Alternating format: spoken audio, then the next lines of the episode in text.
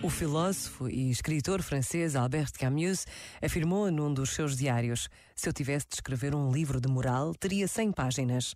99 ficariam em branco e na última escreveria: Só conheço um dever, o de amar.